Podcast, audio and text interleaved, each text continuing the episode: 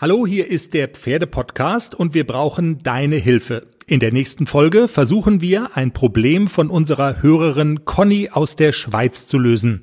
Und zwar wird ihr Stall neu gebaut und das Pferd steht in einem Provisorium, ein Zelt mit Auslauf. Sehr schön, aber der nächste Winter kommt ja sicherlich bestimmt.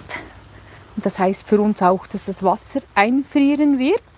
Und ich bin jetzt einfach der, auf der Suche nach einer Möglichkeit, dass ich das verhindern oder eindämmen kann. Ist auch so, es ist ein Provisorium, also ich möchte nicht allzu viel Geld ausgeben dafür.